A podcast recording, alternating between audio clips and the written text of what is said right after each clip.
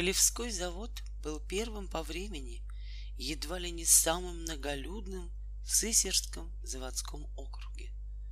Правда, в Сысерской волости считалось в 90-х годах свыше 11 тысяч населения, но там это число приходилось на четыре поселка — Сысерть, Верхний завод, Ильинский и деревню Кашино.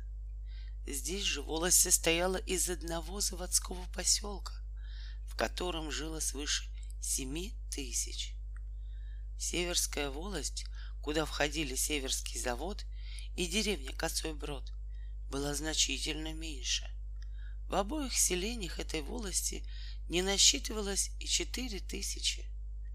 Между тем, фабричное оборудование в заводском округе к тому времени оказалось расположенным как раз обратно числу населения заводских поселков.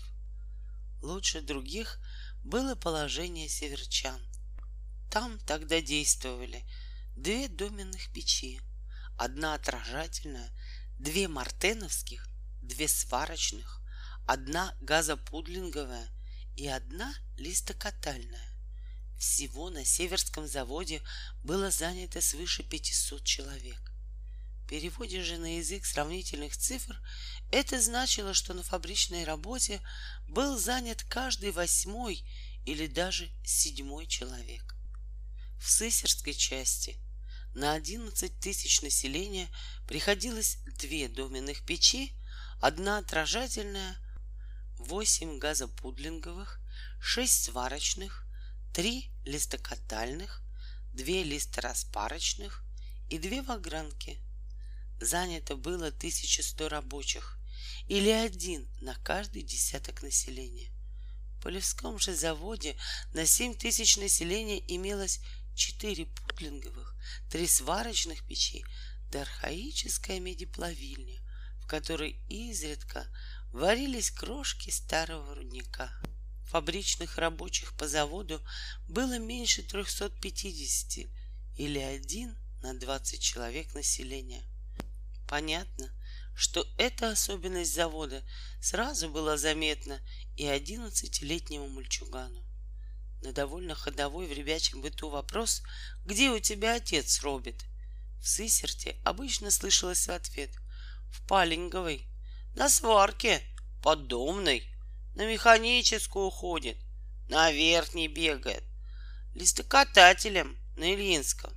Здесь же чаще отвечали совсем по-другому. Куренная наша работа. Из жигалей мы. На лошадях робим. На лошади колотится. На людей в курине ворочает. Так, по рудникам да приискам больше. Старатель он. Золото потерял. Пески переглядывает. Около мастерской кормится. Охотничает по зимам-то. Обычно в таких случаях ребячья гордость и похвальба слышалась разве у многолошадных да углежогов. Остальные говорили невесело, иногда даже с пренебрежительной усмешкой, повторяя очевидную оценку взрослых в своих семьях. Полевском того времени и верно, полудикую, тяжелую, но относительно сытую жизнь вели лишь семьи, которые из поколения в поколение занимались углежжением. Обычно это были многолюдные и многолошадные семьи, которые большую часть времени жили в лесу. Летом до белых комаров заготовляли сено, и в остальное время года для всех было много работы по заготовке плахи, по укладке и засыпке куч. В работах принимали участие и женщины, и подростки — Слова «куренная наша работа» из Жигалеймы означало не только профессию отца, но указывали и на личное участие в этой наследственной работе. Впрочем, далеко не все подростки хвалились этой работой, чаще жаловались. Кожа к костям присохнет, как из куреня воротишься. Заморил нас всех дедушка, ему бы только работой, а похлебать одной поземины, да и то не досыта — а ему одно далось. Робь, не ленись, урежу вот бодогом-то. Не погляжу на отца с матерью. Положение подростков и особенно молодых женщин, которых таскали в лес с пеленешными ребятами, было действительно крайне тяжелое, и только суровая власть старшего в семье могла удержать от распада эти семейные коллективы углежогов. О положении наемных рабочих хоть редко, а все-таки это бывало, едва ли надо говорить. Таким горемыкам приходилось жить в проголодь, в самых первобытных условиях и ворочить вовсю. Оплату тут ужать умели. Жили углежоги своей особой, замкнутой жизнью, знались и роднились преимущественно с такими же углежогами. Да, надо сказать, что и девушки со стороны редко по доброй воле выходили замуж в семьи таких углежогов на каторжную куренную работу. С одним из подобных семейств мы приходились в родстве, и мне изредка случилось видеть вблизи их домашнюю жизнь. Дом был довольно просторный, с горницей через сене. Горницы, однако, не пользовались, там даже печь не топили, чтоб ненароком не заглохло имущество в сундуках. С едой туда тоже нельзя было входить, еще мышей приманишь. Пол был услан половиками трех сортов, по числу невесток в семье. Но сверху половиков были набросаны рогожи. В горнице стояло три кровати в полном уборе, но никто на них не спал. Шкафы с посудой, которой никто не пользовался, и сундуки тремя горками. Все это было своего рода выставкой, показом, что живем не хуже добрых людей. И единственной утехой женщин, которым пришлось жить, в этом унылом доме. Безвыездно жили в доме лишь старуха, мать хозяина, да его жена. Они управлялись по хозяйству, водились с малышами, которых еще нельзя было брать в курень, и пекли хлеб для работающих в курине. Раз или два в неделю, в зависимости от погоды, за хлебом приезжали. Тогда же увозили какой-нибудь приварок, сушеную рыбу, крупу. Когда вся семья собиралась домой, ютились в жилой избе, которая тогда становилась не лучше куриной землянки. Непривычным казалось наблюдать в этом доме необыкновенную строгость. Не только малыши и женщины были запуганы, но и взрослые, женатые сыновья со страхом поглядывали на отца, спрашиваясь, у него даже в бытовых мелочах.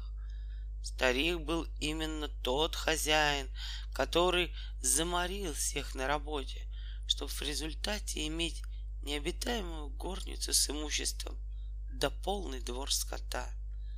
Странным было, что этот суровый старик имел все-таки слабость.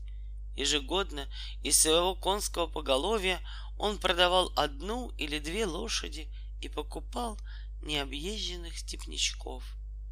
Может быть, и здесь был скопидомский расчет купить по круговой цене редкую лошадь. Но старик сам объезжал новокупок и обращался с ними куда ласковей, чем со своими семейными. Этой слабостью порой спасались. Чтобы отвлечь внимание старика, либо просто выжить его из избы, которая-нибудь из снох скажет — Тятенька, а Игренька-то ровно оберегает заднюю левую. Замолола. Кто тебя спросил? Цыкнет старик, но сейчас же спросит. Кою, говоришь, оберегает? И, получив ответ, сейчас же уходит к лошадям. Оттуда уж он не скоро вернется. Кому нужно было поговорить со стариком, тот тоже начинал с лошадей — Старик оживлялся, находил много слов, и было удивительно, что этот грузный и довольно неуклюжий человек говорил не о вазовой лошади, а о рысаке и иноходце. Однако стоило заговорить о деле, как старик переходил на скупые ответы. Не знаем, подумать надо. Не наше дело, нас не касаемо строго ограниченный рамками своего хозяйства и работы уклад был обязателен и для всех членов семьи. На что ему много грамоты? Научился расписаться и хватит.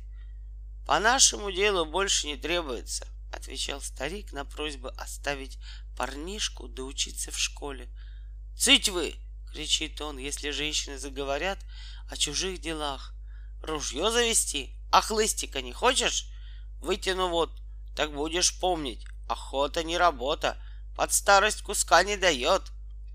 Даже обычных в каждом доме удочек у мальчуганов здесь не полагалось. Под тем предлогом, что рыбка линьки потеряли деньки, а кто хомуты починять станет. К лесной жизни и лесной фантастике отношение было строгое, деловое.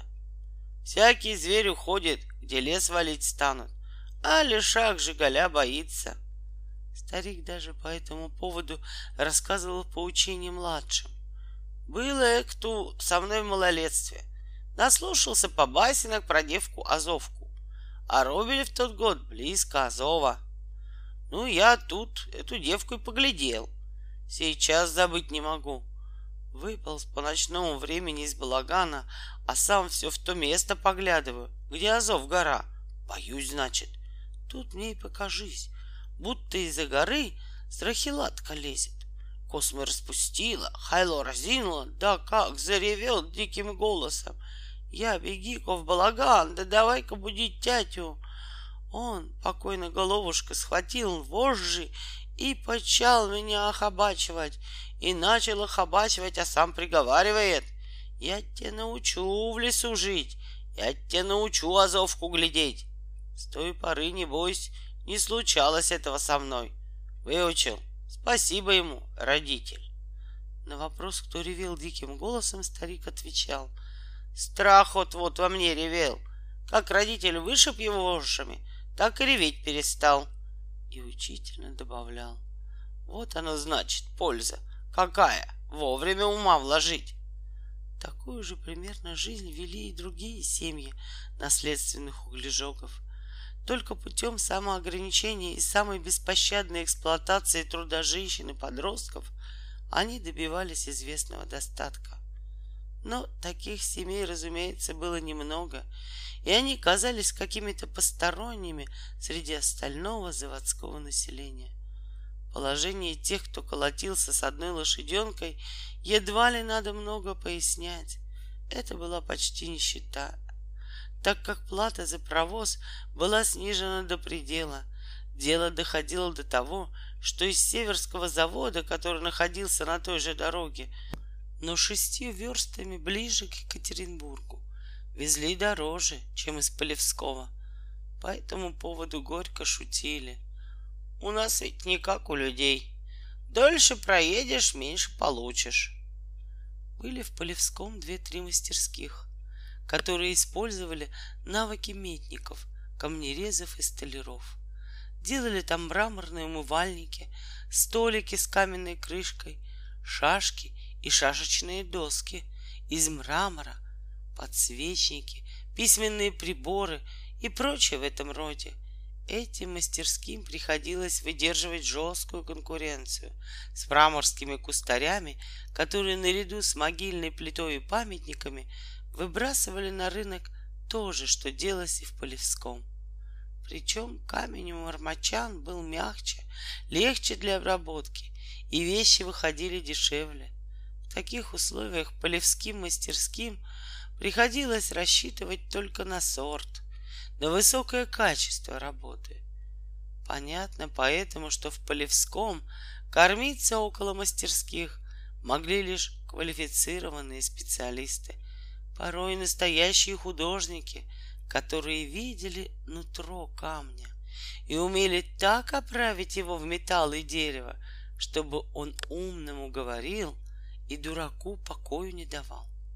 Из малахита тогда делали только мелочь, броши, запонки, но рассказы о прежних мастерах-малахитчиках были живы в группе камнерезов — Разумеется, эти мастерские были в руках мелких хозяйчиков, и только взаимная их конкуренция заставляла дорожить квалифицированными рабочими. Зато положение подсобных было самое безотрадное.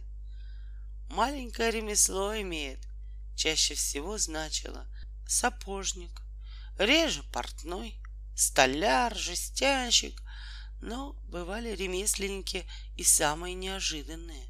Производство одного из таких мне пришлось увидеть с первых же дней жизни в Полевском заводе.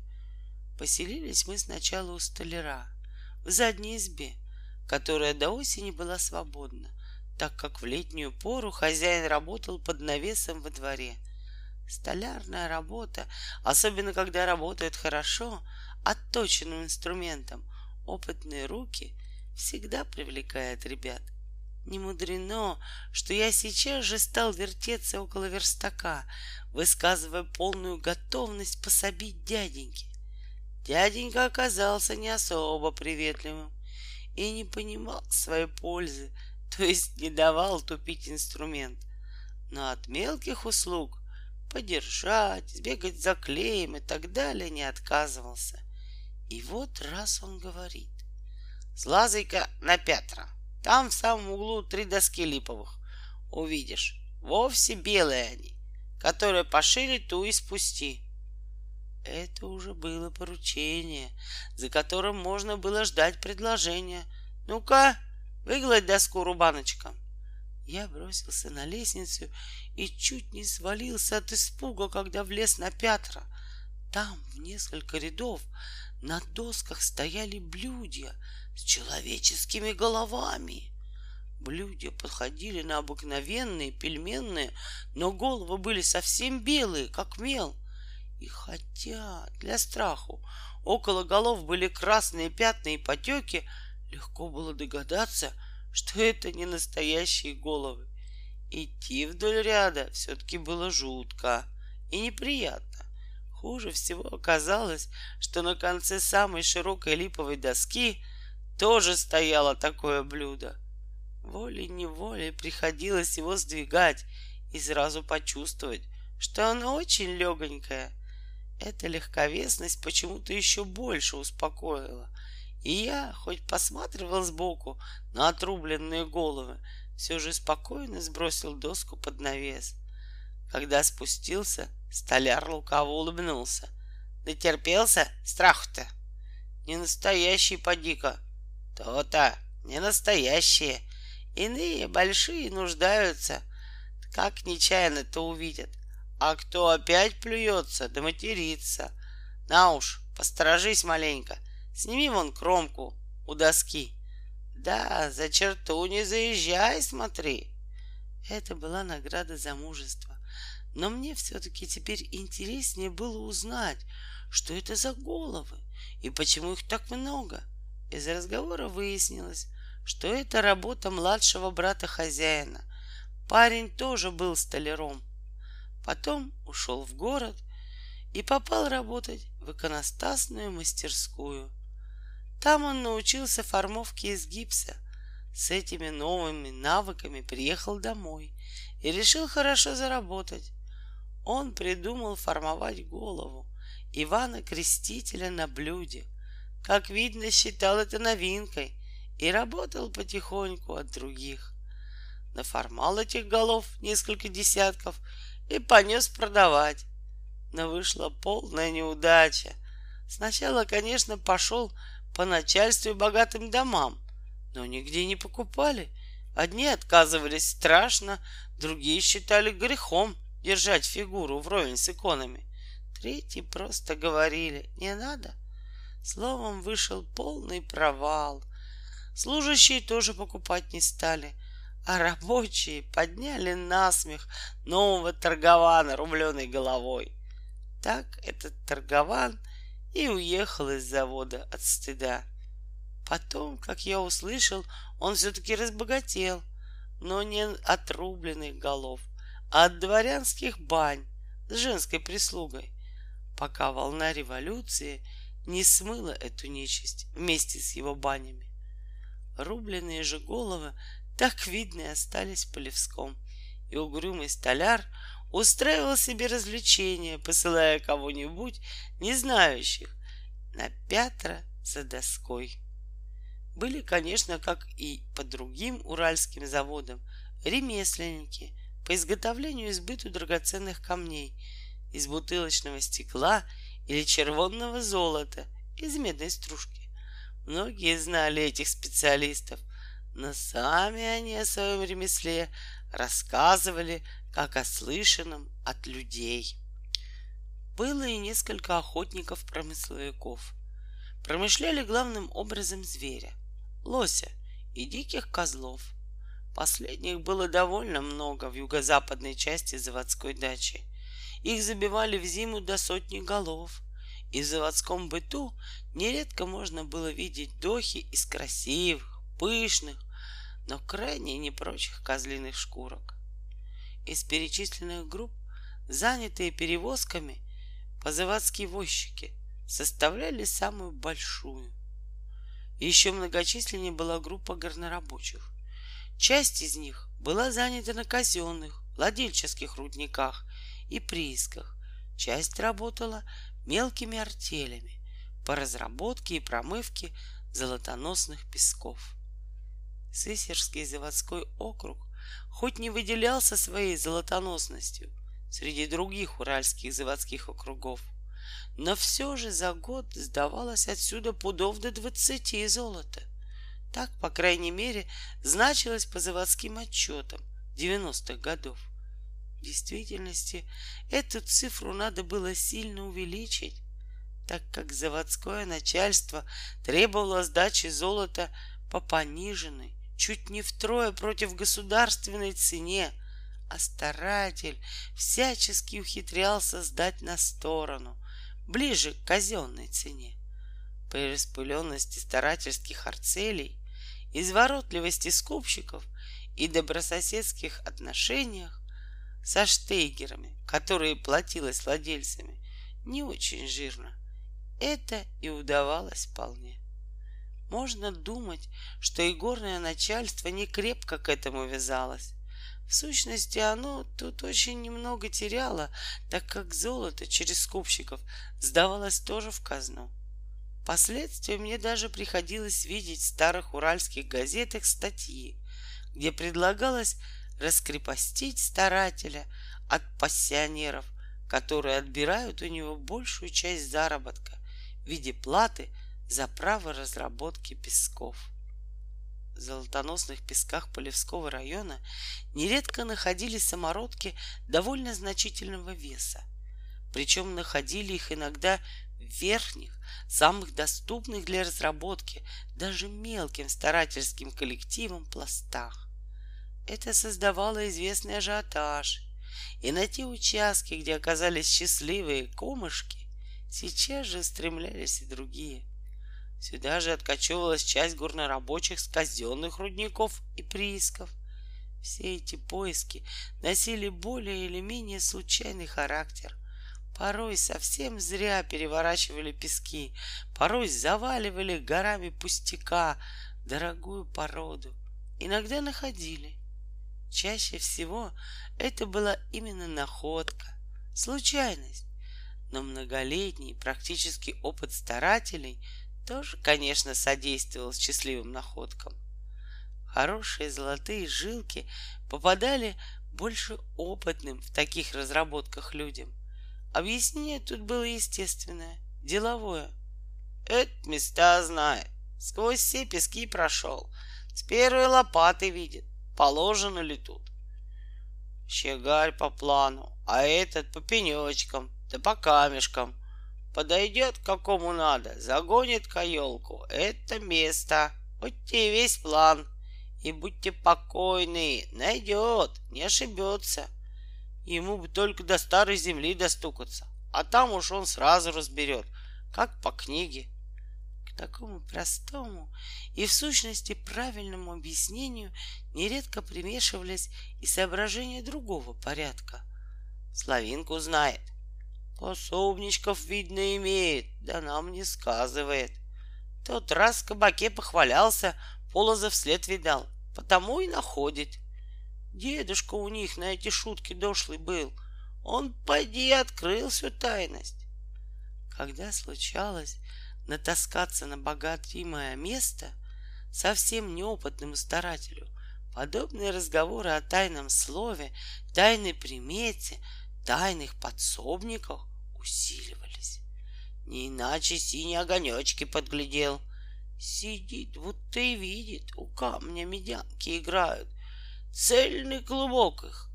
Перевелись все, а головами-то друг дружку подтыкают. Он и заметил этот камешок. Копнул тут, да и выкопнул штучку в три фунтика. Понимай, значит, какие эти медянки играли. На ходу, говорят, напал. От старых людей остался. Он и давай тут колупаться, да и выгреб свою долю.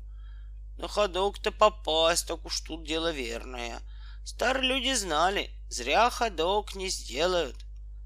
Разговоры о таинственном полозе, о синих огоньках и змеиных клубках, как показателях золотоносных мест, мне случалось слыхать Сысерской части округа. Но разговор о каких-то старых людях был новостью. Это было особенностью полевской стороны и связано было с историей Гумежского рудника, как и другие фантастические образы.